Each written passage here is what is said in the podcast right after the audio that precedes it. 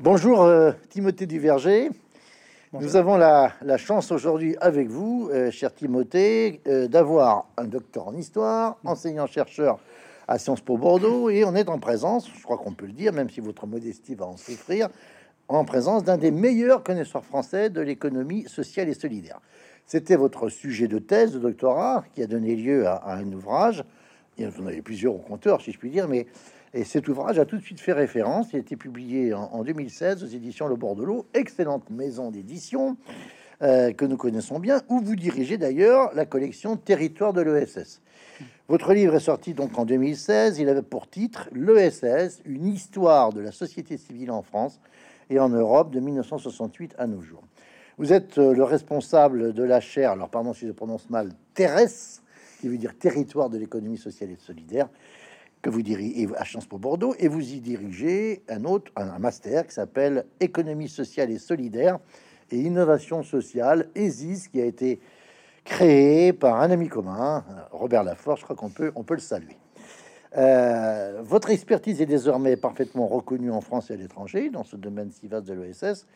Le petit livre que nous allons présenter, que je montre euh, euh, ensemble, n'a que 126 pages.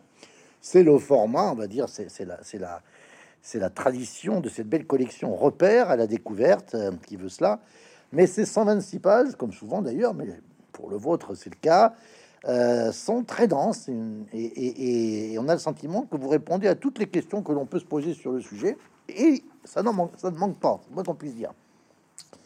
D'ailleurs, d'emblée, vous-même, vous posez une première question c'est la deuxième phrase de votre introduction. L'économie peut-elle être sociale, entre guillemets, et solidaire? Point d'interrogation. Hein, d'emblée dans, dans, le sujet.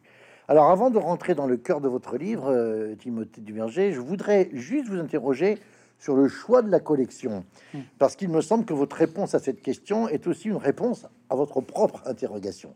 Quand on regarde bien la couverture, on voit repère, puis on voit dans un caractère, on va dire, comme, on dit, comme disent les, les, graphistes light, euh, économie. Vous êtes donc publié dans la, repère, dans la collection Repère Économie. Il y a d'autres sous-collections dans Repère. J'invite les, ceux qui nous regardent à aller sur le site internet qui est fort bien fait de, de, Repère. Il y, a, il y a plusieurs mm. sous-collections sociologie, philosophie, histoire, droit, sciences politiques, etc. Le fait que vous ayez choisi ou qu'on mm. ait choisi pour vous économie, même si c'est en caractère léger, est-ce que ça a un sens? Est-ce que ça veut dire que dans l'expression économie sociale et solidaire, c'est économie le mot le plus important? Parce que quand on rentre dans votre livre et qu'on rentre dans le sujet, on se rend compte qu'il aurait pu être aussi bien publié dans la sous-collection droit et sciences politiques, sociologie, voire histoire. Alors expliquez-nous euh, euh, euh, le, choix de la partie économie, puis qu'est-ce que ça veut dire en, plus? Ben, Merci beaucoup pour, cette question. Vous le premier à me la poser. Euh, et effectivement, c'est un choix euh, délibéré et, euh, un, choix convenu avec l'éditeur, bien sûr, mais c'est un choix qui, émane plutôt de moi, en l'occurrence, où j'ai souhaité effectivement affirmer le, caractère économique et le positionnement en économie du livre. Alors moi, je suis historien en plus. Alors, dire, je suis en plus pas, pas du tout légitime, a priori, à intervenir en, économie. Et on sait que dans le monde universitaire, la question de la légitimité... C'est quelque chose d'assez important. Et alors, chez les économistes, en plus, n'en parlons pas, parce qu'en plus, ils savent, il y avait quand même, il y a quelques années, le débat pour créer une deuxième section au CN Conseil national des universités d'économie politique, justement. Et là, c'est vrai qu'on est sur une approche plutôt d'ordre de l'économie politique, hein, c'est-à-dire qu'une économie qui est insérée euh, véritablement dans les sciences sociales, hein, dans les sciences humaines et sociales d'ailleurs, parce qu'il y a l'histoire aussi. Donc ça, c'est très clair. Et l'économie sociale et solidaire, dans le champ universitaire, en réalité, c'est un objet, un champ, même un champ scientifique, qui est exploré par de nombreuses disciplines, en fait. Il n'y a pas une discipline, quelque part, enfin dans le champ des, des SHS, des sciences humaines et sociales, pas une, une discipline qui échappe quelque part à l'ESS. Voilà. Donc, euh, et, pour saisir vraiment cet, enfin, cet objet, finalement, ce champ, bah, il était nécessaire d'abord d'avoir une approche pluridisciplinaire. Voilà. Ça, c'était euh, absolument mhm. indispensable. Moi, c'est ce que j'essaye euh, évidemment de faire, mais bon, l'objet le permettant. Et ensuite, effectivement, le positionnement dans l'économie, évidemment, c'est un choix. C'était aussi une manière de, de dire que bah, l'économie, c'est politique, et ça peut être social et solidaire, évidemment. donc, c'est une question, c'est une vraie question pour le coup que j'investigue vraiment, je pense, mhm. dans, dans, le, dans le cœur de l'ouvrage. Sais pas de donner la réponse de suite. Hein. On va voir d'ailleurs euh, vais dire au risque au pluriel de l'économie sociale et solidaire, puisqu'on va y revenir sur cette dimension-là. Voilà, donc c'est en tout cas une vraie question euh, explorée, investiguée, voilà, euh, tout, tout, du long de, tout au long de l'ouvrage. Mais euh, c'était important d'affirmer voilà ce positionnement dans l'économie, y compris en termes de légitimité du champ. ça me semblait tout à fait essentiel. D'ailleurs, les acteurs eux-mêmes revendiquent souvent le rattachement de l'économie sociale et solidaire à Bercy, par exemple, mmh, mmh, hein, donc au ministère de l'économie, précisément parce que ça permet de montrer aussi qu'un autre modèle est possible. Hein. c'est aussi ça euh, qu'il y a derrière. Donc c'est vrai que le choix de le mettre en économie, bon, il y a un choix de positionnement éditorial, mhm. mais il y a aussi un choix politique derrière. Alors ça, votre réponse euh, permet aussi, oui, me permet aussi de, repartir sur ce que dans l'introduction vous appelez les notions euh, plurielles que vous allez convoquer, si je puis dire, ou solliciter. Hein. mais je voudrais peut-être qu'on évoque le plan, pour simplement que le, lecteur mhm. comprenne bien, à la limite, ce, ce qu'il peut trouver euh, aux différentes étapes de votre travail. Vous avez opté pour cinq chapitres. Le premier, c'est un balayage historique de l'ESS depuis 1830. C'est vraiment, euh, j'allais dire, passionnant parce que ça remet les choses dans la diachronie, vous le dites très bien d'ailleurs. Le deuxième, intitulé Cadre et perspective, évoque euh, la vraie loi ou la première loi en France consacrée pleinement à l'OSS de quelqu'un que vous connaissez bien, qui est Benoît Hamon. Donc c'est une loi de 2014. Mais elle présente aussi le poids de l'OSS en France et et en comparaison avec les situations étrangères. La troisième, le troisième chapitre, avec ce jeu, ce jeu sur le global et le, mm. et, et, le, et, le, national ou international, local, pardon, ça s'appelle jeu d'échelle. Donc là, on est, on est vraiment alors, dans la synchronie, mm. mais dans une approche euh, multiscalaire. Le quatrième chapitre est vraiment aussi passionnant que les autres. Moi, c'est peut-être là où j'ai trouvé qu'il y a, peut-être des enjeux. Mm. Euh, c'est ce que vous appelez l'aspect sans doute crucial et stratégique pour l'OSS.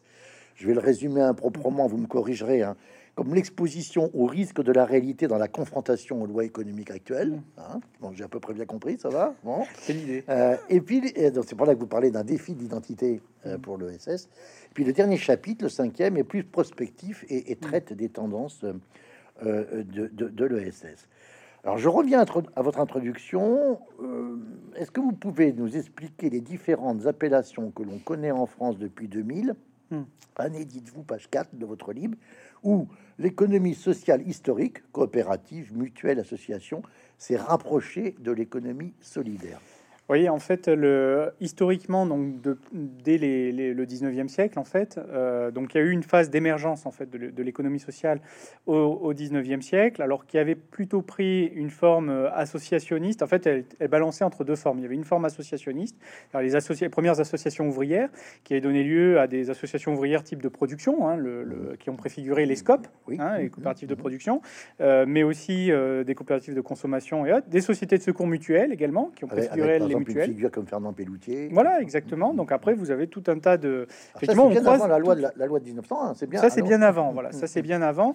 Et c'est vraiment dès les années 1830 en fait. On parlait de l'associationnisme reposant sur le principe de fraternité aussi. C'était vraiment avec derrière un référentiel démocratique assez fort. L'idée, c'était aussi de faire descendre la République dans l'atelier pour aussi installer la République d'ailleurs en tant que régime, hein, avec la, la, Révolution notamment de 1848. Donc on était dans ce dans ce champ-là avec une décantation progressive et puis qui pendant, donc il y avait aussi une tendance un peu plus philanthropique, hein, mhm. euh, héritée aussi de, courants euh, euh, soit patronaux, soit catholiques notamment. Hein, on a, maçon aussi, mais euh, maçonnisme était aussi beaucoup dans une fibre pour le coup un peu plus démocratique, et notamment ça s'est beaucoup vu sous la Troisième République, ah, euh, où là effectivement il y a eu une, une, une institutionnalisation euh, assez forte de, de l'économie sociale avec des statuts en fait qui ont été donnés par la loi, parce qu'en France en fait par définition on reconnaissait pas depuis la loi Le Chapelier sous la Révolution française, on reconnaissait pas ou peu on va dire les corps intermédiaires et notamment toutes les formes d'action collective.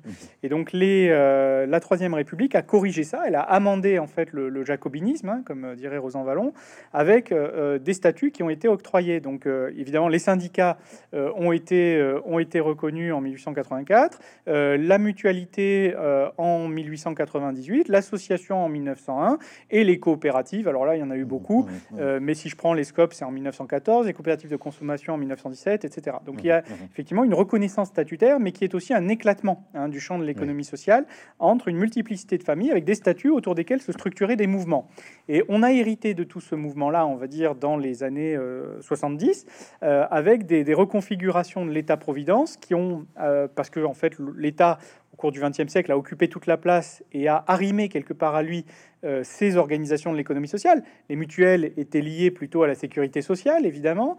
Euh, les associations, bon, il y a tout le champ progressivement de l'action sociale et médico-sociale, par exemple, qui s'est structuré, celui de l'éducation populaire, et ainsi de suite. Les les coopératives ont été beaucoup utilisées au moment de la reconstruction. C'est pour ça qu'on trouve beaucoup de scopes du bâtiment, par exemple. ou de, euh, voilà, alors les castors pour le domaine, effectivement, euh, puisqu'il y en avait quelques-unes euh, dans, dans, la région, en effet, avec une inspiration souvent catholique, là, dans, le, dans le cas présent, avec les communautés. Voilà, donc à Pessac, c'était clairement ça pour les castors. Comme il y a eu à Valence les communautés de travail, qui, elles, étaient des, des sortes de coopératives de production, mais avec une inspiration communautaire assez forte. Donc, effectivement, il y a eu ces, tous ces, ces, mouvements qui se sont structurés, mais finalement, avec les mutations de l'État-providence dans les années 70, euh, notamment euh, une moindre intervention économique euh, de l'État, dans les circuits financiers en particulier, avec des réformes de, bah, du, système de protection sociale, les premières réformes de la sécurité sociale, les, ordonnances Jeanneney, par exemple, en, 67, voilà, donc c'est assez ancien. Il y a eu une reconfiguration qui fait qu'on a fait réémerger une famille, historiquement, de l'économie sociale, c'est-à-dire que toutes ces familles qui étaient dispersées, finalement, se sont rassemblées hein, en, 1900, euh, en 1970, se sont structurées, se sont institutionnalisées, avec un relais qui, s'est trouvé dans la, dans la deuxième gauche, et, notamment avec Michel Rocard. Alors on va y venir, hein, parce que ça... Ah je, je développe pas trop. et en tout cas, il y a toute cette économie sociale historique là, qui a été après dans les années 1980, 90, 80, 90, challengée par une nouvelle économie sociale, une économie solidaire, qui en fait euh, face justement là aussi aux mutations de la société, à, la montée du chômage, à la crise du lien social, à l'émergence des enjeux euh, euh, écologiques, à l'émergence des questions, euh, le féminisme, etc. Bon, mmh, le mmh. régionalisme, etc. Mmh. Donc, il y a tous les nouveaux mouvements sociaux, en fait, hein, qu'il y a derrière, les travaux ça. Et Touraine sur les. Exactement. Alain Touraine. Bon, voilà. Donc, il y a eu effectivement des nouveaux mouvements sociaux et l'économie solidaire leur a fourni une, traduction, une forme de débouché économique, en fait. Donc, c'est là que se perd une forme de, de pas synthèse, mais, mais, mais de, de, regroupement, dites-vous, de enfin presque de réconciliation entre le social et le solidaire. C'est-à-dire que l'économie sociale historique était plutôt liée voilà, à des organisations, euh, euh, d'ailleurs d'hommes en réalité. Hein. c'était beaucoup des hommes blancs, j'ai envie de dire, euh, pour l'économie sociale historique, parce que bah, c'était lié voilà, à un, mode de société industrielle, en fait. Mmh, hein. mmh, c'était, mmh, c'était, ça s'est construit dans cette époque-là. Et donc, alors que l'économie sociale, l'économie solidaire, elle, elle était plutôt émergente des nouveaux mouvements sociaux. Donc, on y trouve plus de femmes, on y trouve plus de couleurs, on y trouve... Voilà. Et donc, effectivement, il y a une véritable synthèse Hein, qui s'est opéré entre ces deux, ces deux dimensions, une forme plus institutionnalisée, une forme plus instituante quelque part. Et au tournant des années 2000, les deux se sont un peu, les deux familles, on va dire, se sont un peu réconciliées. Alors, votre réponse montre bien que la relation entre l'économie sociale et, solidaire, au sens alors là vraiment euh, actuel, et la question politique est, essentielle. Hein. Mm. Euh, j'ai noté, euh, toujours un peu au début de votre livre, page 13 et page 16, je, vais vous évoquer, enfin, je vais reprendre deux, moments historiques que, vous, que vous citez. Le premier, euh, c'est une expression de Christian Topalov hein, en, 99. Vous voyez à quoi je fais référence.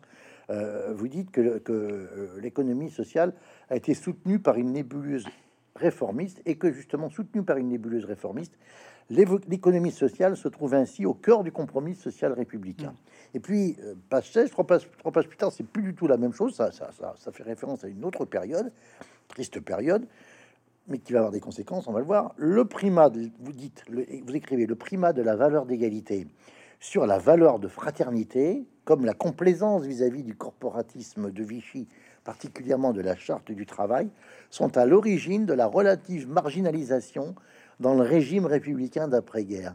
Alors, ma question, c'est est-ce que, parfois, son corps défendant, le SS n'a pas été plus ou moins instrumentalisé dans une perspective euh, politique, mais au, sens de, rapport de force, oui, bah, très clairement, elle trouve, euh, parce qu'elle a besoin à un moment donné, ce que je disais, c'est-à-dire qu'à partir du moment où l'État, parce qu'on est dans, un, dans une société un peu particulière en France quand même, avec effectivement un poids de l'État particulièrement mmh. fort, euh, ce que on va appeler une culture politique de la généralité qui passe par la loi, mmh. euh, la volonté, l'expression de la volonté générale, etc. Bon, donc il y a et, aussi une dimension universelle, hein. une dimension universelle qui du coup refuse au fond toute fragmentation, mmh. hein, et donc refuse notamment les corps intermédiaires qui par définition ne peuvent représenter des intérêts collectifs, mais pas l'intérêt général. Donc il y a vraiment mmh. cette, cette culture-là. Donc forcément, l'économie sociale qui est devenu solidaire, avait besoin de, a toujours eu besoin en réalité d'une reconnaissance institutionnelle, ne serait-ce que pour pouvoir exister, c'est-à-dire d'avoir des statuts juridiques qui la protègent en fait et qui lui permettent de se développer, d'exercer, etc. Donc il y a toujours eu ce besoin effectivement, alors même que tout au long du 19e siècle, elle a quand même fait l'objet de nombreuses répressions de la part de l'État.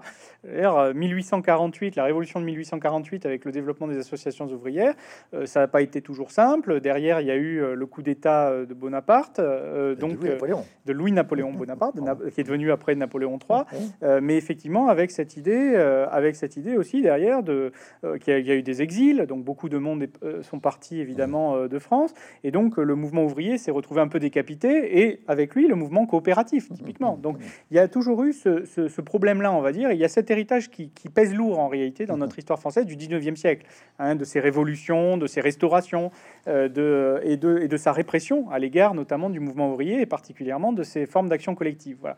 Et donc automatiquement, bah oui, il y a besoin de relais euh, politiques euh, pour pouvoir exister. Et donc l'économie sociale, évidemment, elle a trouvé un premier compromis républicain sous la Troisième République, où effectivement, au moment même où naissaient en fait d'un côté les politiques publiques qui étaient d'abord des politiques sociales, en réalité, première grande loi sociale de la Troisième République, loi sur les accidents du travail, la loi sur les retraites en 1910. La, la, semaine de 40, enfin, oui, enfin, la loi, tout à fait. Hein, temps de travail, etc. Donc il y a eu effectivement de, grandes lois sociales qui ont été prises. Et puis de l'autre côté, il y avait l'idée que euh, bon, il n'y avait pas encore d'État-providence, c'était pas encore à l'État de prendre en charge, on va dire un peu euh, l'ensemble de la société, mais en tout cas, c'était l'idée de, corriger ce jacobinisme et de faire en sorte que la société puisse se prendre en charge elle-même. Voilà. Et donc d'avoir à côté des grandes lois sociales qui posent un cadre juridique, d'avoir en fait des organisations collectives qui lui permettent de se, de se défendre face à l'économie finalement, de se protéger face à l'économie.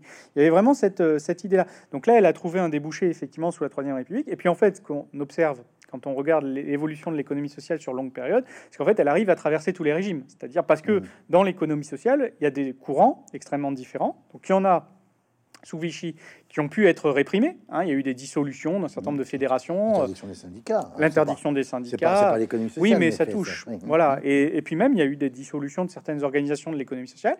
Puis il y en a d'autres qui, euh, par euh, opportunisme ou par conviction, ont rejoint le régime de Vichy. Mais comme euh, mmh. parce qu'en fait, ce n'est que le reflet de la société. Je veux dire, on n'était mmh. pas dans une société où tout le monde était résistant. Hein. Donc voilà. Donc c'est et ça se retrouve évidemment aussi dans une partie. Hein. On mmh. peut pas dire l'économie sociale a été collabo ou à l'inverse a été résistante il y en a qui ont été résistantes, d'autres qui ont été collabos. Et effectivement, la, mutualité française, notamment, a eu des positions pendant une année, on va dire, euh, favorables à la charte du travail, hein, et y compris parce que ça rejoignait ses convictions en termes de corps intermédiaires, de corporatisme. Le corporatisme, pour eux, était une forme de reconnaissance aussi des corps intermédiaires. Donc il y avait un fond quand même idéologique convergent sur ce point-là très précis. Enfin, ça n'a pas tenu très longtemps. Hein. ça a tenu une année cette affaire. Mais c'est vrai que du coup, elle traverse tous les régimes. D'autant qu'en plus, à partir de 43, c'est d'abord les jours heureux, le programme du Et là, pour le coup, l'État-providence euh, retrouve, je vais dire, toute mm. sa consistance dans la perspective de la libération. Mm. Ça va donner euh, Pierre euh, Larocque et, la sécurité mm. sociale des 45. Et là, et là quelque part, l'État remet la main, la main un peu sur, sur, sur l'économie sociale. Alors, ça, nous permet de d'aborder une autre, un autre passage, et, et, je vais encore vous citer c'est page 21, vous dites théorisé au, féminin, hein, théorisé par Jean-Louis Laville et Bernard, Bernard M. L'économie solidaire porte le projet d'un nouveau contrat social pour sortir de la vision réductrice d'une économie lucrative et d'une solidarité redistributive, en encourageant le développement d'initiatives socio-économiques ainsi qu'une économie plurielle. Alors là, on, voit là encore l'évolution dans la relation politique. Mmh. Alors vous, vous évoquez les 110 propositions de François Mitterrand. Bon, euh, les, jeunes qui nous regardent hmm, risquent de pas trop voir à quoi ça correspond et identifier ça à, à l'édit de Nantes d'Henri IV du, point de vue du temps, si je puis dire. Mais euh, euh, il s'agit donc en fait de la déclinaison du candidat François Mitterrand à la présidentielle de 81, mmh. de, son, de, son, de ses propositions, qui vient d'ailleurs, cette déclinaison vient en substitution du mm. programme commun du de la gauche qui vole en éclat en septembre 77. Et alors c'est amusant parce que vous dites il n'y a qu'une proposition parmi les 110 euh, qui correspondent à l'économie sociale et mm. solidaire. Euh, et puis vous dites euh, Euh, bah, quelque part, ça montre que François Mitterrand, c'est pas trop son truc, pardon. Hein, vous le dites beaucoup mieux que moi parce que vous parlez bien, contrairement à moi. Euh, euh, mais, mais vous dites aussi que le dossier va être confié à Michel Rocard. Là, c'est quand même assez extraordinaire parce que s'il y a quelqu'un avec qui François Mitterrand n'a pas les meilleures relations du monde, c'est quand même Michel Rocard qui se retrouve ministre d'État, mmh. ministre du Plan en, en, 1981, mmh. avec donc l'économie sociale et solidaire en codicile, si je puis dire. Et en fait, ça veut dire que l'économie sociale et solidaire est associée à ce qu'on appelle la deuxième gauche, mmh. c'est-à-dire la gauche autogestionnaire, mmh. la gauche de la CFDT, euh, euh, c'est plutôt ça. Hein. Tout à fait. Oui, ça c'est un point assez important. Alors ça vient de, loin parce qu'en fait, euh, c'était travaillé au sein du Parti socialiste déjà par Rocard quand il est, il est passé au PS en, en 74, du PSU. Hein, voilà, il est, il a, il, a, ça dans la corbeille de mariage au moment des assises du socialisme. Exactement, hein. exactement. Et donc, et il avait, il a amené en fait l'utopie autogestionnaire qui a été mmh. intégrée plus ou moins, hein, parce que bon, le PS était dans les années 70 un, parti attrape-tout en réalité. Enfin, ça a été bien démontré avec l'idée d'essayer de capter les nouveaux mouvements sociaux. La pour différence avec la période actuelle où là, c'est plutôt un parti attrape rien. Oui, c'est plutôt ça. ça a évolué, c'est un petit peu. Mais toujours bah, est-il que, mais à l'époque, ça marchait bien. non, mais je suis assez juste. donc, toujours, toujours est-il que à l'époque, c'était en tout cas, ça marchait plutôt bien avec évidemment le savoir-faire et la stratégie de Mitterrand et l'incarnation aussi de Mitterrand. Mais donc, il était un peu à Et donc, effectivement, il avait son programme changer la vie. Euh, donc, il avait ses thèmes aussi assez forts où il a essayé de récupérer cette dynamique un peu autogestionnaire, mais qui était amenée, voilà, plutôt aussi par le, notamment par le, par le PSU, par Rocard, qui avait monté dès euh, les années, le milieu des années 70, des groupes de travail autour justement de la question de l'économie sociale. Parce que le problème qu'avait Rocard, c'était qu'il avait beaucoup défendu au PSU en 68, etc., euh, l'utopie autogestionnaire, mais en réalité, il savait pas exactement ce, à quoi ça correspondait. Donc euh, voilà, parce que bon, c'était des débats très idéologiques, mais pas toujours très politique publique, quoi. Sauf qu'au moment où on se dit on va prendre le pouvoir, il faudrait peut-être avoir des, propositions un peu plus concrètes. Donc ils les ont travaillées avec un certain nombre de cadres dirigeants de l'économie sociale historique, des mutuelles, des coopératives, qui sont allés travailler au sein du Parti socialiste là-dessus. Et donc Mitterrand nommant Rocard, c'était en fait dans la continuité de tout ce travail-là.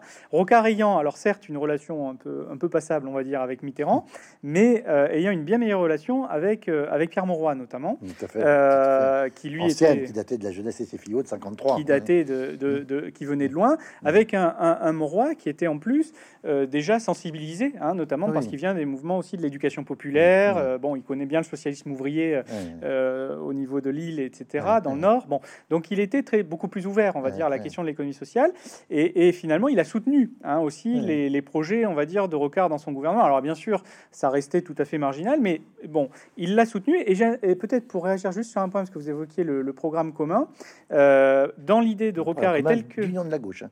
Oui, d'union de la gauche. Voilà, programme commun pour l'union de la gauche, hein, euh, effectivement.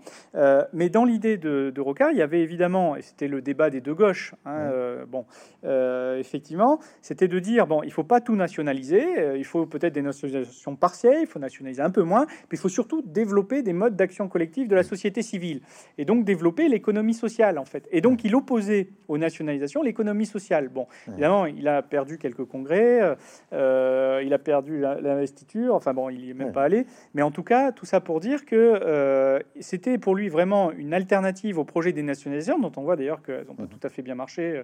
en tout cas, il y a eu un recul et un, et un, et un, et un stop qui a été mis euh, assez rapidement, euh, mais il a quand même pu, au sein du gouvernement, développer une première institutionnalisation, effectivement, de, l'économie sociale, avec une première loi qui était une loi essentiellement coopérative en réalité, mais en 80, euh, en 83 en mmh, fait, mmh, hein, qu'il avait préparé à l'époque. Il avait monté une délégation interministérielle à l'économie sociale, des, un institut de financement également. Enfin bon, il, il avait intégré aussi du coup l'économie sociale au contrat de plan, ce qui a permis de lier notamment l'économie sociale à la décentralisation pour la faire atterrir sur le, territoire et notamment euh, dans son lien au développement local. Mmh. Autre thème qui est une forme de, débouché de l'autogestion en réalité. Voilà. C'est tout à fait passionnant parce qu'on se rend compte qu'à travers euh, c'est-à-dire cette variable test ou ce fil mmh. rouge de, l'économie sociale et solidaire, on revisite aussi mmh. euh, toute l'histoire politique française. Alors, on arrive à, la loi Hamon, hein, page 26 dans, dans, votre ouvrage, euh, restons un instant sur l'article 1. Vous dites que, cet article 1 permet de comprendre que la loi Hamon se caractérise à partir de trois principes. Hein. Euh, euh, le premier, un but poursuivi autre que le seul partage des bénéfices. Deuxièmement, une gouvernance démocratique non liée à la détention du capital. Et troisièmement, un but non lucratif, c'est-à-dire des bénéfices majoritairement réinvestis dans le maintien ou le développement de l'activité, une mise en réserve obligatoire, impartageable et non euh, distribuable. Alors, est-ce que toutes les entreprises ou les activités qui se réfèrent à l'ESS observent, selon vous, ces trois principes? Alors, elles, les observent, disons, plus ou moins. C'est-à-dire qu'en fait, euh, il faut le penser comme un triangle euh, dans lequel après on place en fonction des curseurs de chacun. Donc le triangle n'est pas forcément il, il, est, non, il, peut être un peu oui, latéral. Mais tout à fait. Mais en fait, l'idée c'est que, par exemple, si je prends le cas des, des, coopératives, on est sur un, un, système plutôt non pas de non lucrativité stricte, c'est-à-dire elles peuvent effectivement distribuer une partie des bénéfices hein, associés aux parts sociales, mais c'est limité. C'est-à-dire qu'effectivement, il y a un plafond. Euh, donc, euh, donc c'est un, le critère de non-lucrativité est respecté, mais mhm. pas autant évidemment que dans une association. Euh, dans une association ou dans une fondation, cette non-lucrativité, elle est stricte. On ne distribue aucun bénéfice. en revanche, dans une coopérative, vous avez une organisation démocratique, y compris qui peut concerner le travail lui-même dans le cadre des scopes, où ce sont les travailleurs qui décident, de, enfin qui élisent leurs dirigeants hein, en réalité, alors que par exemple dans une fondation, c'est pas du tout, c'est pas du tout ça. Une fondation, c'est euh, celui qui a créé la fondation mmh, qui mmh. dirige en réalité. Mmh, voilà, euh, mais c'est non lucratif. Vous voyez ce que je veux dire? Donc, euh, dans certains cas, vous allez avoir aussi une recherche d'utilité sociale ou de d'intérêt général, on va dire, dans les activités. Donc, ça va être le cas, par exemple, de toutes les associations qui sont bah, subventionnées, c'est-à-dire dans le, dans le champ de l'action publique, c'est-à-dire qui sont des associations dans le domaine du social ou du médico-social, par exemple. Que appelait une époque les pseudopodes aussi de, de l'administration publique, c'est-à-dire. Parfois, oui. Alors, bon, sans aller nécessairement jusque-là, parce qu'il pouvait en parler peut-être pour d'autres aussi d'autres types d'organisations, mais cela dit, effectivement, ça peut aboutir à ça dans certains cas, évidemment. Donc euh, c'est l'activité qui détermine un peu la configuration de votre triangle. En partie, oui, oui, l'activité, euh, les, les, modes de financement, c'est-à-dire euh, ah si vous êtes très inséré sur le marché, bah, vous allez être un peu moins concerné par l'intérêt général, un peu mmh. moins par la non lucrativité, mais un peu plus par l'organisation démocratique. Ça va, ah oui, d'accord, mais ça, ça va nous permettre d'aborder le chapitre 4 là sur le mmh. sur les défis et les enjeux. Euh, pour ce qui concerne du poids, le, pardon, concerne le poids de, l'ESS, euh, comme vous l'écrivez au, début de, de, la partie que vous consacrez à cette question, il y a un biais, déjà, dites-vous, dans les chiffres. Hein, euh, quand on veut identifier la part de pourcentage de l'OSS au PIB. Alors bon, on va pas faire ce débat sur le PIB. Est-ce que c'est un bon indicateur, le mauvais indicateur on, connaît les thèses un peu en, place. Euh, mais vous dites que euh, finalement, bah, le, PIB ne prend pas en compte des, dimensions comme euh, la dimension environnementale ou sociétale. Alors, vous citez un, statisticien qui s'appelle Philippe Kaminski, qui mm. estime la contribution en France de l'OSS au PIB français entre 6 et 7 mm. hein. Et quand on regarde un tableau tout à fait passionnant que vous mm, présentez sur la situation par rapport à des pays comparables, c'est plutôt la moyenne, même un, plutôt, un peu au-dessus du panier. Vous mm. me confirmez Enfin, j'ai mm. En tous les cas, euh, plus que dans d'autres euh, pays européens. Mais, mais euh, quand je regarde la diversité de la liste des contributeurs par secteur d'activité, alors là, je vous avoue que j'étais parfois un peu surpris. vous parlez des coopératives de commerçants. Bon, ça représente 138 milliards d'euros. Hein, d'accord? Et là, on regarde le chiffre d'affaires. Hein.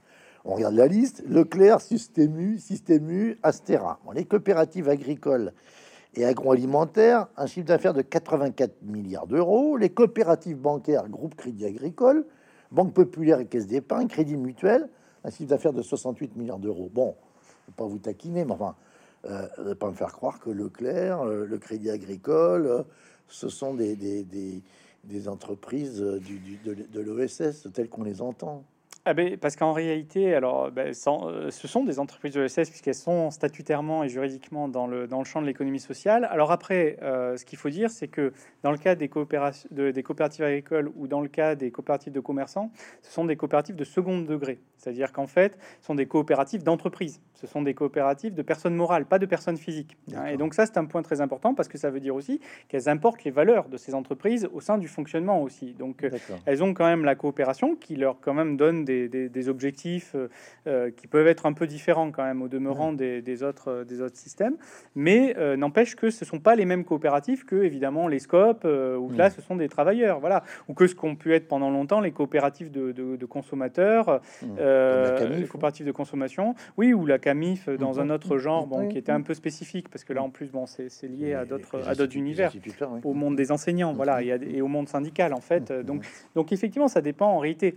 L'économie sociale, euh, son orientation politique, elle dépend d'abord de sa composition sociologique d'une certaine Alors, manière. pardon, je ne veux pas euh, personnaliser, mais aussi bien pour le Crédit Agricole, qui est organisé en caisse régionale avec une mmh. fédération nationale du Crédit Agricole c'est cette fédération nationale qui relève de l'ESS, c'est mmh. ça? C'est ça, et, et, pour le, les centres Leclerc, parce que euh, c'est pas ce qui vient spontanément à l'esprit mmh. quand on est dans un centre Leclerc qu'on est qu'on est chez un coopérateur, même si Michel Edouard Leclerc va nous dire le contraire. C'est la structure fêtière, en fait, qui est effectivement qui fait qu'on s'inscrit dans le champ coopératif. Qui n'est pas une structure capitalistique. Non, non, voilà. Mais c'est ça qui est, euh, qui est intéressant. Et après, sur le. C'est pour ça qu'en réalité, c'est pour ça que d'ailleurs, je dis dans le livre que, bon, il y a, y a le PIB, mais au-delà même du calcul du poids du PIB, qui, de mmh. toute façon, la, part de l'ESS euh, là-dedans, bon, c'est pas vraiment le sujet, parce qu'en fait, à partir du moment où l'objectif n'est pas strictement économique, c'est-à-dire le but, c'est mmh. pas juste de faire des profits, donc, euh, et même, c'est même pas le premier objectif, puisque l'un des critères et l'une des règles que vous avez rappelé, c'est d'avoir un but autre que le simple partage des bénéfices. Mmh. Donc, à partir de là, c'est vrai que le fait même de comptabiliser dans le PIB pose problème. Et donc, forcément, quand on observe l'ESS du point de vue de sa, création de valeur, on va dire, bah, forcément, on tombe plutôt sur ces acteurs-là, mais qui en fait ne représentent pas le, réellement mmh. l'ESS. Parce que certes, ils ont un poids économique euh, tout à fait euh, fort, mais le poids en emploi, c'est pas du tout le même. Hein. C'est-à-dire que le poids en emploi, lui, va se retrouver davantage dans le secteur associatif. Bah, vous faites des transitions tout seul, puisque le point en emploi, le, point d'emploi, c'est abordé euh, page 38. Euh, euh, là, il y a un chiffre qui est quand même extrêmement important. Alors, c'est un chiffre qui a été établi en 2019 par l'IFOP et France mmh. Bénévolat. 13 millions de personnes bénévoles mmh. hein, dans, dans, dans l'ESS. c'est quand même extrêmement frappant. Alors, ce qui est très intéressant, je pense que ça a dû donner lieu à des études universitaires, c'est les différences, par exemple, territoriales. Et vous dites que vous vous rappelez que c'est la Bretagne avec 14,3% de l'emploi ESS sur le total des actifs qui est en tête avec l'île de France, mais la Bretagne. Et là, moi, je peux pas m'empêcher de retrouver euh, l'influence, par exemple, de la CFDT, entièrement de la CFTC ou de la mmh. JAC, la jeunesse agricole euh, chrétienne, euh, en Bretagne, avec des, des mouvements qui vont être, par exemple, le Crédit Mutuel de Bretagne, mmh. de Bretagne, donc ça, qui présente pratiquement dans tous les plus que les chefs de mhm. canton, presque dans les villages de Bretagne, ou bien sûr la naissance des centres Leclerc, mmh. avec le premier magasin de l'épicier de Landerneau, c'est-à-dire euh, Édouard Leclerc. Bon. Donc, est-ce que ça veut dire qu'il y a une dimension aussi culturelle mmh. à, l'ESS au sens de, de, culture euh, euh, ethnologique, quoi. Oui, mais je, sans parler d'essentiel, sans essentialiser, mais non, non, mais il y a, vous avez tout à fait raison. Euh, puisqu'effectivement, en fait, c'est ce que ça, ça, touche à la question des régimes territoriaux en fait de l'ESS et notamment le, la question effectivement de la, de, du capital social en fait à l'intérieur, c'est-à-dire est-ce que les, est-ce qu'il y a des, une densité de réseaux de relations qui fait qu'en fait ça va constituer un terreau favorable à de l'action collective, sachant qu'en fait l'action collective appelle l'action collective. Donc évidemment, euh, quand on est euh, dans les mouvements, euh, dans des terres effectivement en l'occurrence qui sont très influencés par le, les, mouvements catholiques, euh, bah, évidemment. Le catholicisme social. Catholicisme social, pour être précis, tout à fait. Euh, ça va se retrouver évidemment dans, le, dans, le, dans, les coopératives. On le voit aussi dans le Pays Basque. Hein. Enfin, on le voit dans un certain nombre de territoires. Euh, et oui, ça, ça constitue clairement un, terreau, on va dire, favorable hein, au, développement de l'économie sociale. Parce qu'en fait, l'économie sociale, ce n'est jamais que de l'économie du lien social, hein, d'une certaine manière. Donc c'est pour ça que la question, effectivement, de la structuration des, des, des sociabilités est tout à fait fondamentale fondamentale en fait pour l'émergence de, l'ESS. Si vous êtes dans une société très individualiste, très atomisée, euh, voilà, bon, ben forcément, euh, l'ESS sera moins développé. Alors ça, ça ressort d'un certain nombre de travaux parce que votre livre se caractérise aussi mm. par le fait que pour tout étudiant un peu à un, niveau supérieur qui a besoin de bibliographie, alors il a tout là, hein, c'est pas la peine de pianoter sur internet, hein, il y a tout et, c'est extrêmement riche avec les travaux les plus mm. euh, actualisé hein, en termes de recherche. Et vous citez les travaux, par exemple, de Jacques Pallard, de mmh. Jabir Ichaina, euh, euh qui sont donc euh, au, centre Émile Durkheim euh, à, Bordeaux, mmh. et qui ont beaucoup travaillé sur cette dimension culturo-politique, on va dire, hein, Mm. de, de, de, de- de l'OSS et le rapport au territoire. Alors, ça, ça nous amène à, à la dimension, ce que vous appelez l'approche multiscalaire de l'ESS, Mm. euh, euh, comme champ scientifique ou catégorie d'action publique. hein. Euh, vous dites que l'ESS est souvent traité au niveau mi- micro. euh, euh, les, les, les, les- les organisations de l'ESS, hein, ça- peut être des suites de monographies, hein, ou méso, hein, en termes de relations milieu, on vient d'en parler, mais rarement à un niveau macro, Mm. c'est-à-dire à l'échelle de la nation ou euh, euh, dans une comparaison euh, internationale. Alors, on va pas aborder ces trois niveaux, on n'a pas le temps, mais il, faut se reporter au chapitre 3. Ça incitera les, les lecteurs à prendre votre livre. Euh, mais mais parlons un peu de, de, de la relation à, à l'échelon macro. Comment est-ce que les institutions européennes Mm. sont venues, j'allais dire, en surplomb de, de- de- de Mm. cela? Et quelles sont les, les différences avec des pays voisins Vous avez parlé tout à l'heure, vous avez cité, euh, Timothée, euh, la situation des, des- des coopératives au Pays Basque. Alors, j'allais dire euh, côté français, mais on connaît celle de. Mondragon en Espagne, enfin, Mondragon, hein, dans le Pays Basque Mm. espagnol, c'est si importante. Comment ça se passe en Allemagne, en Scandinavie ou en Italie? Et, et- et vous publiez un, un tableau de, de, de José Luis Monzon et Rafael Cha- Mm. J'ai regardé son à l'université de Valence en Espagne, publié en 2017 euh, euh, sur cette question qui est c'est vraiment très intéressant.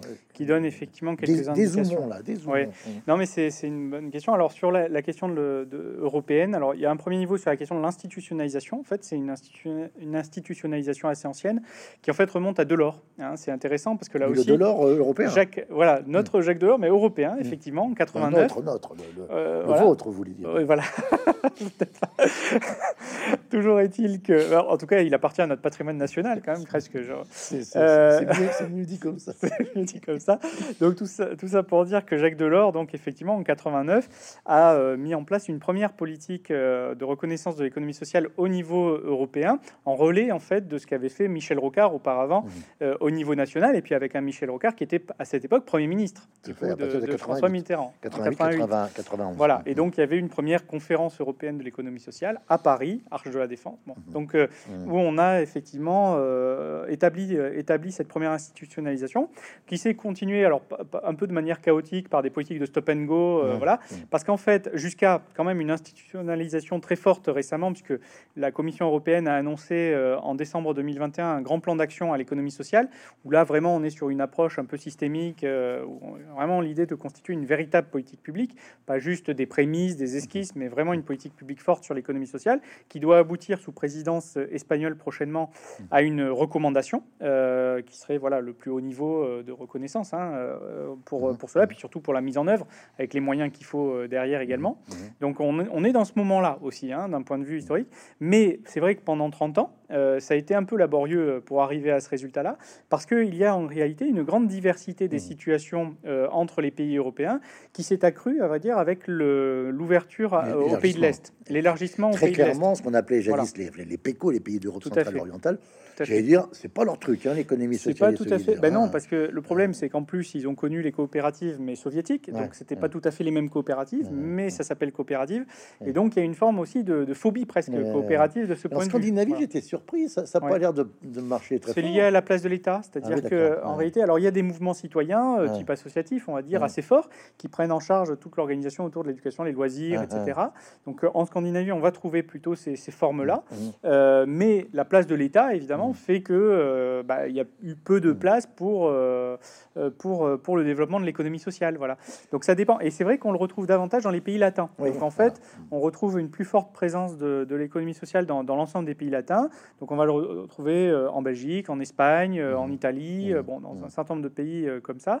Euh, Portugal, évidemment. En, bon. en- en- en Grèce. hein, En Grèce, euh, bien je- sûr. je- J'évoquais récemment sur cette scène avec quelqu'un Mm. que vous connaissez bien, Florence Omna, Oui. dans son dernier Mm. livre, elle évoque euh, Mm.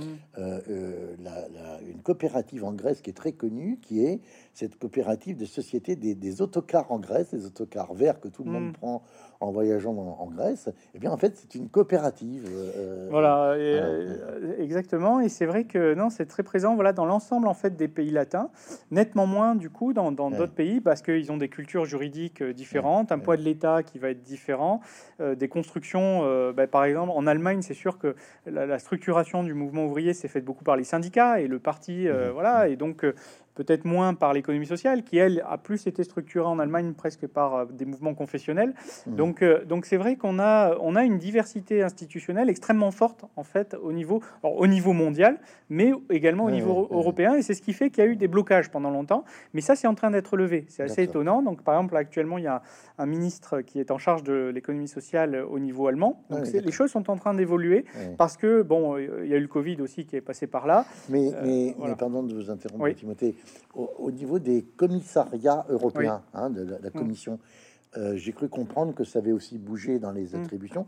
Actuellement, c'est rattaché à, un commissaire particulier Schmitt, oui, tout à fait. C'est un commissaire qui vient du Luxembourg, d'accord, euh, qui est un ancien. ça, c'est très, très présent là, les coopératives au Luxembourg. Hein. Oui, tout. À... Alors, vu ça, le Luxembourg, qui en plus a, oui, tout à fait, qui en plus a une loi euh, sur sur l'économie sociale qui être de 2016 ou par là, et euh, c'était Schmitt qui l'avait porté. Donc, il était ministre à l'ESS, et là maintenant, il a un portefeuille avec l'ESS, donc il porte ça avec beaucoup de, de, force, on va dire, au niveau au niveau européen. Et il est relayé actuellement par les gouvernements gouvernement, particulièrement français, bien sûr, espagnol également et, et, belge aussi. Mmh, euh, voilà. Donc mmh. on a des, bah, des gouvernements qui soutiennent et à partir de là, euh, quand les États soutiennent, forcément, bon, ça, ça déroule. Quoi. Alors on arrive euh, à votre chapitre 4 sur la problématique de, de, l'identité. Alors vous avez, il n'y a pas de problème non seulement tous vos papiers en règle en matière universitaire, mais également en matière de grille d'analyse.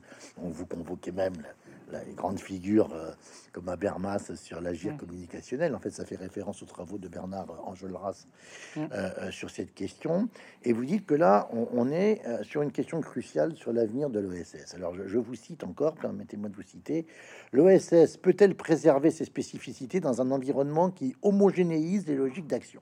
Et deux pages auparavant, dans votre chapeau introductif de ce chapitre 4, vous écrivez L'OSS est ainsi confronté à une crise d'identité Tient-elle sa promesse de construire une autre économie, entre guillemets?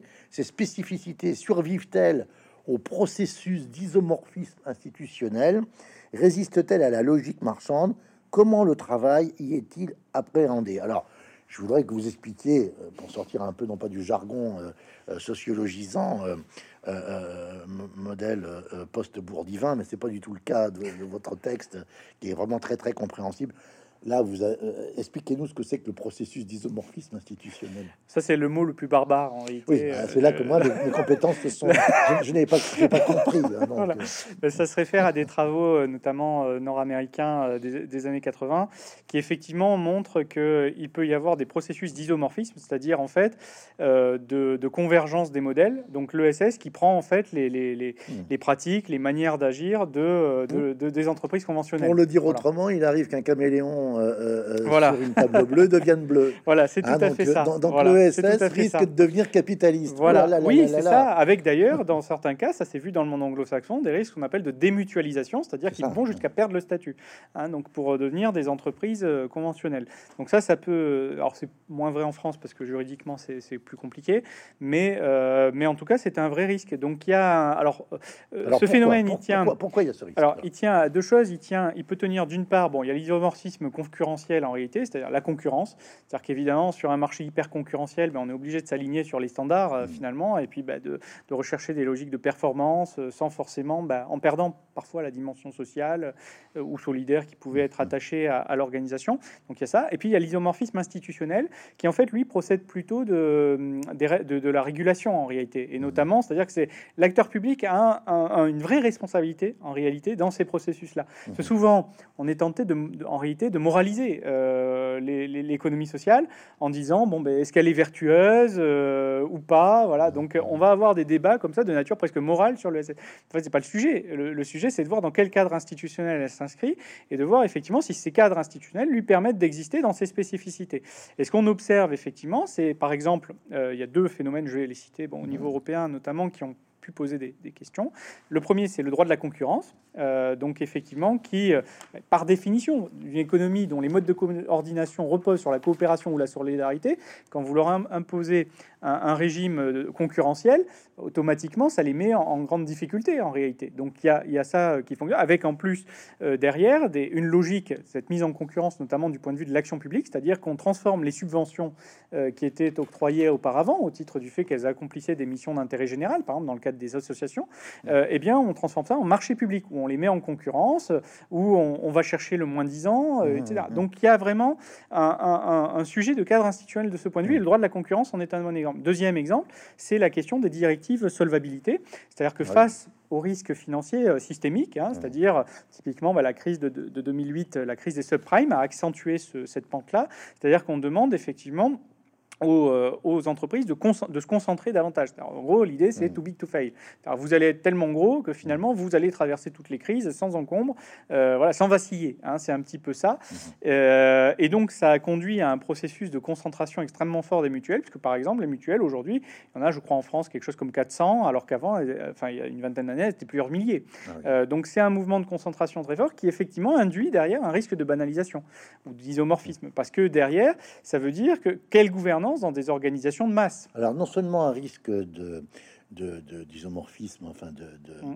d'institutionnalisation, mais si j'ai bien compris aussi, ça impose une forme de managérialisation euh, de ces organisations, puisque plus elles sont grosses, il faut pouvoir les manager. Mm. Et là, et là, vous citez, euh, parce que ça renvoie à la problématique de la quête d'identité, euh, vous citez Jean-Louis Laville, qui est, un grand auteur, une référence sur la question. Mm. Hein, euh, lui considère qu'à la managérialisation de l'OSS doit répondre à ce qu'il appelait déjà en 2016 une nécessaire réconciliation entre l'économie et la démocratie. Et ça, ça rejoint une notion qui vous est chère, je le sais, parce qu'on mm. on, la voit aussi dans, dans, dans, le livre et puis dans, dans vos autres travaux, c'est ce que vous appelez la valorisation de la compétence civique. Qu'est-ce Qu'est-ce que vous, qu'est-ce que vous voulez euh, ben, C'est l'idée que c'est la vieille idée en fait de faire descendre la République dans l'entreprise, hein, mmh. que, ou dans, dans l'atelier. Hein, on disait au 19e siècle, euh, c'est cette idée finalement que la citoyenneté doit aussi être économique. Elle n'est pas que politique. Elle ne passe pas que par l'exercice du droit de vote ou même par des modalités de participation euh, plus ou moins organisées, mais elle pas et pas que par le, le, mouvement social, mais aussi par une forme de mouvement social économique en réalité. Et donc les, on peut être acteur dans une entreprise à la fois acteur économique et acteur politique, euh, effectivement, fondé sur cette compétence civique, c'est-à-dire la capacité à prendre la parole, à délibérer, à penser des, et à débattre d'orientation euh, stratégique pour le, devenir de l'entreprise. Voilà. Donc c'est cette idée finalement d'une d'une intégration à la gouvernance, en réalité, d'une composante citoyenne. Voilà, ça c'est un élément assez fondamental, c'est-à-dire de, de, sortir d'une gouvernance actionnariale euh, pour aller vers une gouvernance sociétariale, c'est-à-dire l'idée que on donne une place aux citoyens. Donc c'est le cas dans euh, dans, de nombreuses organisations de l'ESS, puisqu'en fait, elle repose sur le principe de double qualité, euh, c'est-à-dire que le, le, bénéficiaire, enfin le, bénéficiaire de l'action, c'est aussi le sociétaire. C'est-à-dire, mmh. par exemple, dans une... Mais vous dites vous-même que parfois, une fois qu'on a dit ça, les sociétaires, ils sont pas forcément toujours là. Quoi. Mais la démocratie, euh, en même temps, euh, si vous prenez le régime démocratique, euh, c'est jamais tout à fait parfait non plus. Donc, en fait, la démocratie, c'est un travail, c'est jamais achevé. et donc, c'est toujours une construction, et c'est toujours en réalité une, à remettre sur le métier. Hein. et ça, c'est important de l'avoir en tête, parce que, évidemment, il n'y a pas de modèle idéal. Et quand on est dans l'ESS, on ne veut pas dire qu'on on vit dans un monde idéal. Ça veut dire qu'on a la prétention de tendre vers cet idéal, c'est-à-dire d'essayer, en tout cas, de se projeter de, tenter d'y aller. Voilà, c'est de partir du réel pour aller à l'idéal, comme dirait euh, Jaurès finalement. Donc c'est un peu cette, euh, c'est un peu cette, euh, cette idée-là. et je pense que ce qui est intéressant, c'est cette mise en travail en réalité. Et donc face à des répressions diverses liées au contexte institutionnel mmh. qui ont toujours existé. J'évoquais les grandes répressions du 19e siècle contre les corps intermédiaires. Mmh. C'est pas beaucoup plus facile d'exister à cette époque-là qu'aujourd'hui face aux pressions du capitalisme. Bon, donc, donc, mais face à ça, il y a des ripostes démocratiques qui peuvent s'organiser. C'est-à-dire qu'effectivement, il faut revitaliser démocratiquement les organisations pour pas, par exemple, dans le secteur associatif, devenir une économie de service. Mmh. Est-ce qu'on est des opérateurs de politique publique dans le but de délivrer des prestations de services finalement à des populations plus ou moins précaires? Ou est-ce qu'on porte un véritable projet associatif euh, émancipateur euh, qui intègre les personnes à la gouvernance, qui essaye de les, de, les émanciper, de les amener à s'élever, de les amener à, développer d'autres projets, à, progresser Voilà, c'est ça, le, ça le sujet en fait. Alors, vous avez employé vous-même, un moment dans votre réponse, le mot projet, projeté. Ça nous amène au cinquième chapitre, hein, qui est donc consacré au, à partir des pages 86 et 87 aux tendances de, l'ESS. Et, euh, vous dites que euh, trois scénarios euh, euh, qui ne sont pas d'ailleurs concurrents hein, semblent se dessiner pour l'ESS en France depuis la loi Hamon de, 2014. Alors, je les cite. D'abord, un mouvement de réforme de l'entreprise hein, qui, prend de l'ampleur selon vous. Ensuite, une reconfiguration de l'entreprise à partir de la logique des communs. et enfin, l'amorce d'un projet politique pour l'ESS dans ce que vous nommez la démarche de la République de, de, l'ESS. Vous venez d'en dire quelques mots. Réforme de l'entreprise, logique des communs, République de l'ESS. Est-ce qu'on peut reprendre ces, trois scénarios? Oui, bien sûr. Bah, le, premier, c'est la, montée en fait euh, en puissance, la montée en charge de la, de la RSE, la responsabilité sociale des entreprises. Donc ça, on le voit, c'est un mouvement en fait qui vient des entreprises conventionnelles parce mmh. que soumises à des critiques hein, en réalité. Donc le capitalisme est soumis à des critiques, il réagit en mettant en œuvre des stratégies de responsabilité sociale de l'entreprise. Bon. Alors c'est là qu'intervient par exemple ce qu'on appelle les entreprises de mission. Les entreprises à mission, voilà, qui mission, ont, à mission. voilà, qui ont été euh, créées par la loi Pacte en 2019, donc euh, sous Emmanuel Macron, avec l'idée qu'une entreprise peut se doter d'une raison d'être, donc elle doit dire au fond quelle est sa fonction euh, sociale, hein, au-delà de la mmh. recherche de bénéfices, qu'est-ce qu'elle vise en réalité pour la société, quelle est sa raison d'être, euh, et elle peut aller plus loin, c'est-à-dire se doter d'une mission avec des objectifs euh, qui peuvent être mesurés, un comité de mission qui va vérifier tout ça, et, finalement ces rapports peuvent devenir opposables, y compris juridiquement, mmh, mmh. c'est-à-dire si quelqu'un veut l'attaquer. Voilà. Donc il y a, parce qu'elle ne, elle ne, elle ne, mettrait pas en œuvre finalement sa mission. Voilà. Donc là on a effectivement des, des mouvements assez forts de ce type. Alors avec à la fois une sorte d'injonction à la RSE qui est extrêmement forte aujourd'hui, très fortement poussée aussi par les institutions, euh, y compris internationales et autres. De l'autre côté, une espèce d'échec en réalité de cette euh, RSE, euh, parce que bah, on peut prendre plusieurs exemples. Dans le cas des sociétés à mission, Danone a voulu devenir société à mission. Ça, a coûté son, siège.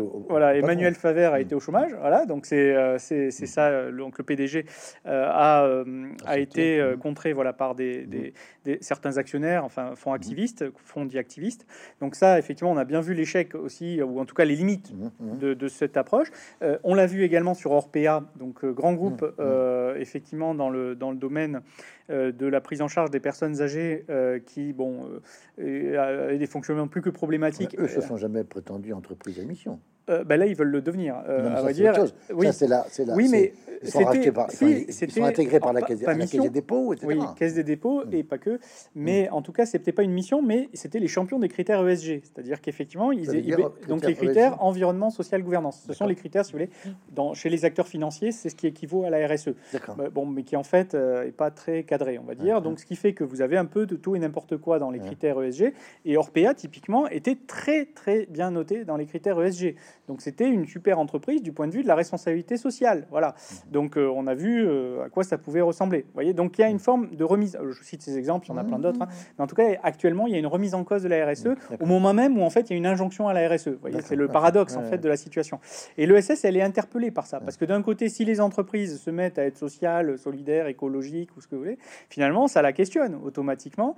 Et donc, face à ça, ben, il y a en gros, il y a plusieurs réactions. Soit effectivement, elle essaye de d'occuper le terrain en montrant, ben oui, elle est plus RSE que les autres. Et finalement, d'une certaine manière, l'ESS, c'est une sorte d'aboutissement logique de la RSE. Mmh. Donc c'est ce qu'essaye de défendre un certain nombre d'acteurs. Hein. Euh, voilà, donc il y a des, entreprises qui ont pris ce, tournant-là. La Maïf euh, est la première d'entre elles.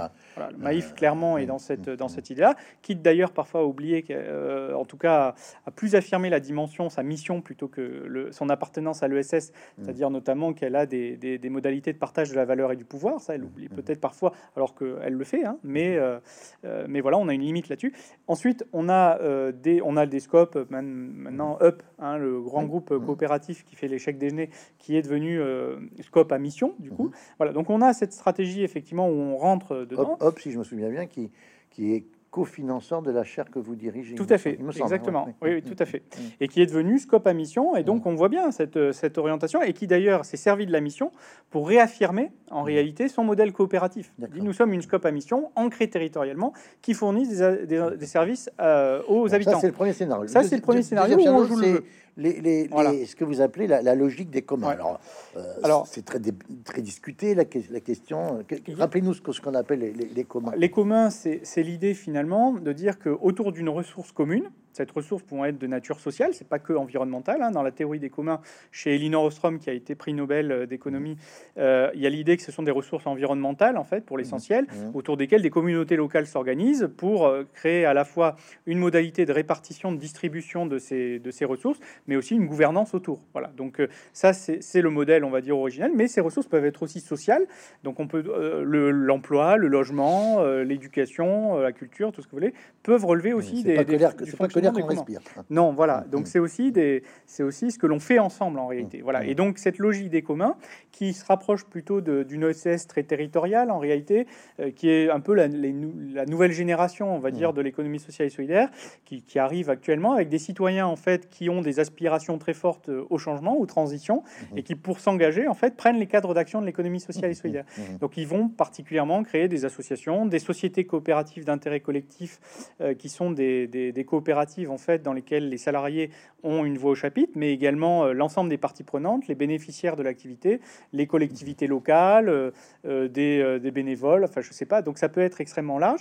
Voilà, donc on a des, citoyens en fait qui s'engagent de plus en plus dans ces mmh. logiques-là et qui mmh. essayent effectivement de, de, de, reconfigurer le SS finalement au prisme des communs. Alors ça rejoint entre autres le, municipalisme de, de, oui. le Ray Bookchin, etc. C'est proche, oui. C'est des, des, logiques effectivement qui sont qui sont assez assez proches. Alors Troisième, troisième scénario, la, République de l'OSS. Alors là, c'est la République qui devient euh, sociale et solidaire. On savait que la mm. France était déjà une République laïque, démocratique, euh, unité et, sociale, hein, unitaire et sociale. Euh, alors, c'est quoi la République de l'OSS bah, la République de l'ESS, en fait, ça, fait référence à une, une, vieille utopie en réalité euh, coopérative, euh, où l'un des principaux théoriciens de l'économie sociale donc, et, du, coopérativisme, à la fin du 19e siècle, Charles Gide, euh, avait appelé à une république coopérative. Voilà, il disait il faut qu'on transforme l'ensemble de l'économie sous forme coopérative. Bon, que c'est plutôt l'État, à vrai dire. La socialisation s'est faite, hein, beaucoup, l'État mais par l'État-providence, et pas forcément par un régime coopératif. N'empêche qu'il avait cette, cette idée voilà, d'une république coopérative. Et donc, en fait, l'idée, c'est de la remettre un peu au goût du jour à travers, euh, à travers cette idée d'une république sociale et solidaire, c'est-à-dire, au fond, une république qui s'appuie sur l'ensemble de ses, de, de ses citoyens, de sa société civile, pour essayer de se revitaliser, de se renouveler, et puis de repartir à l'offensive. C'est-à-dire, finalement, face à euh, une République qui a été soumise, il faut bien le dire, depuis une quinzaine d'années à des, à des politiques d'austérité euh, assez fortes, euh, à aussi des, formes de ce qu'on appelle le nouveau management public, de tendance un peu néolibérale, avec une logique de marchandisation, de mise en concurrence des services publics, etc. On pourrait tout à fait imaginer une autre, une autre, une autre République, une République sociale et solidaire, avec cette idée qu'elle puisse se, revitaliser, se reposer voilà, sur, ces, sur ces différents mouvements citoyens, coopérer avec eux pour essayer finalement de créer de nouveaux services publics coopératifs en réalité, dans lesquels les citoyens auraient une place. Voilà.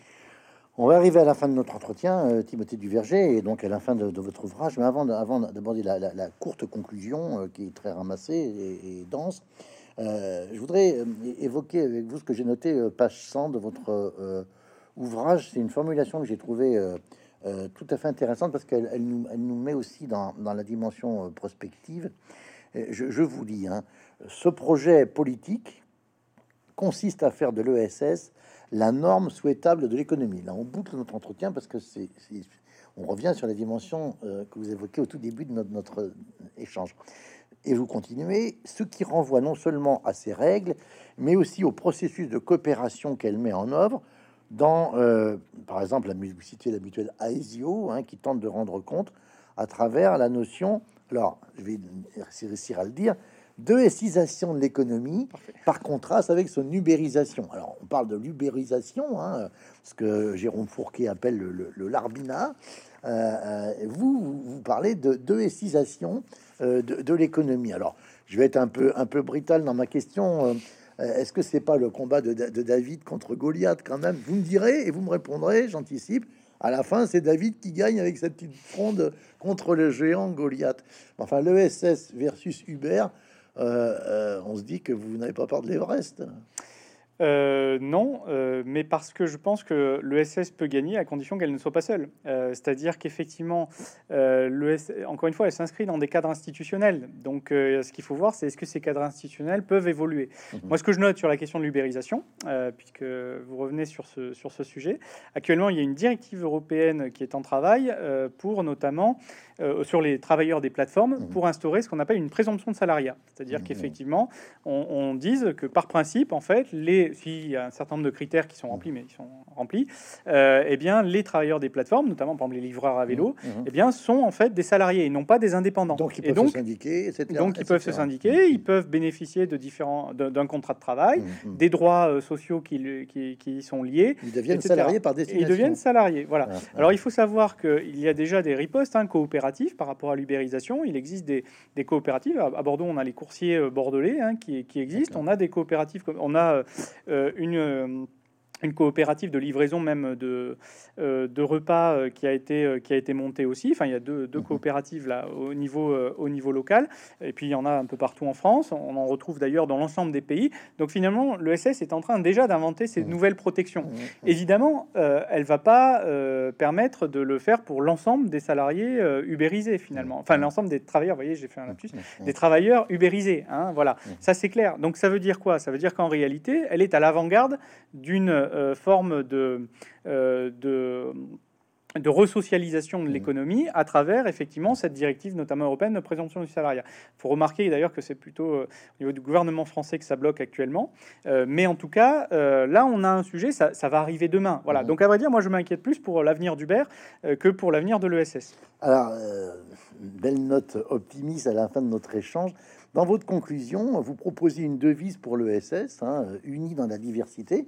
Alors, vous ne le dites pas, ou je ne l'ai pas lu, hein.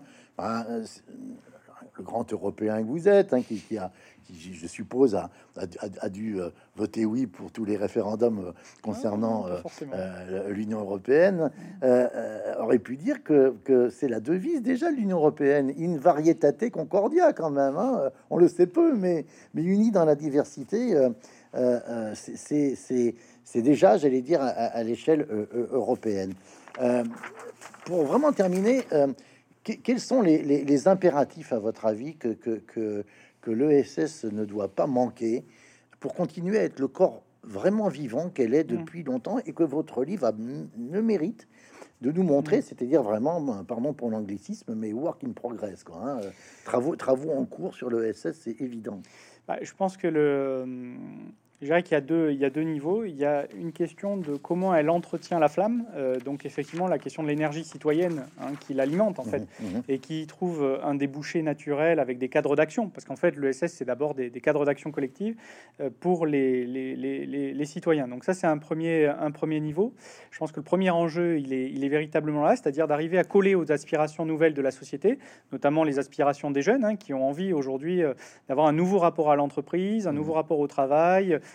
qui ont des aspirations très fortes du point de vue de la transition écologique, des solidarités, on l'oublie aussi, hein, mais d'ailleurs euh, plus presque les solidarités que la, que la question écologique souvent. Euh, donc je crois que déjà ça c'est un premier point, c'est comment l'ESS effectivement arrive à coller à la société et à cette demande sociale qui est en train de mmh, monter. Mmh, voilà, je crois, je crois que c'est un premier défi qui est tout à fait euh, essentiel.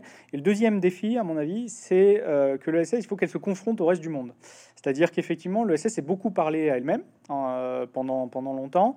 et aujourd'hui, je pense qu'il faut qu'elle et elle a souvent d'ailleurs été dans une attitude assez défensive, c'est-à-dire à craindre finalement l'État. Hein. il y avait toujours eu un, un mmh, rapport à mmh, l'État assez paradoxal en réalité, euh, et souvent un peu craintif vis-à-vis de l'État, une sorte de peur de, de l'intervention, hein, voire une hostilité. anarcho-syndicale de, de, de, la fin du 19e. Qui hein. peut aller jusqu'à l'hostilité, voilà, évidemment vis-à-vis de, vis-à-vis de l'État. Ça, c'est un premier niveau. Et il y a un deuxième niveau, c'est vis-à-vis de l'entreprise. Toujours une défense aussi vis-à-vis de l'entreprise conventionnelle, de se dire, mais on veut venir me coloniser finalement avec les méthodes de l'entreprise conventionnelle, avec euh, euh, ses, modes de management, ses critères de performance, etc. Bon, donc ça, évidemment, il faut faut résister face aux tendances qui seraient, euh, qui viendraient euh, rogner ses spécificités finalement. Donc ça évidemment.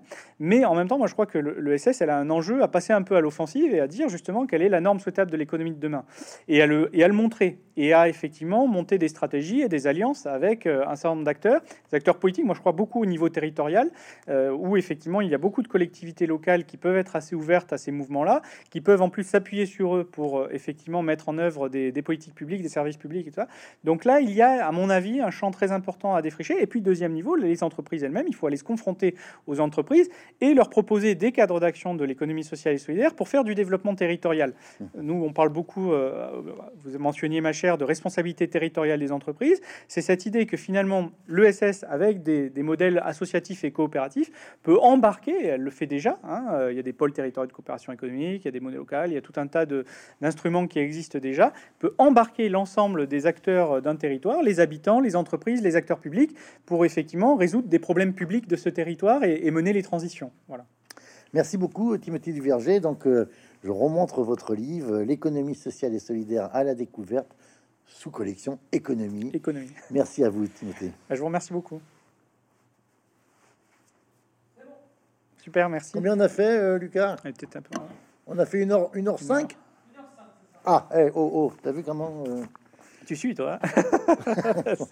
c'est minuté. Ça, va C'était chouette, ouais, c'était intéressant. écoute, on a, on a, on a. C'était marrant. Non, mais bah, tu t'es attardé sur l'histoire du PS, quoi. Oui, non, mais. T'as été petit. mais j'ai toujours fait un peu en. Il y en a quand même. non, non, mais j'ai. Oui, je me suis attardé dessus parce que je trouvais que c'était aussi une façon de, de, rendre vivante la, la, cette histoire.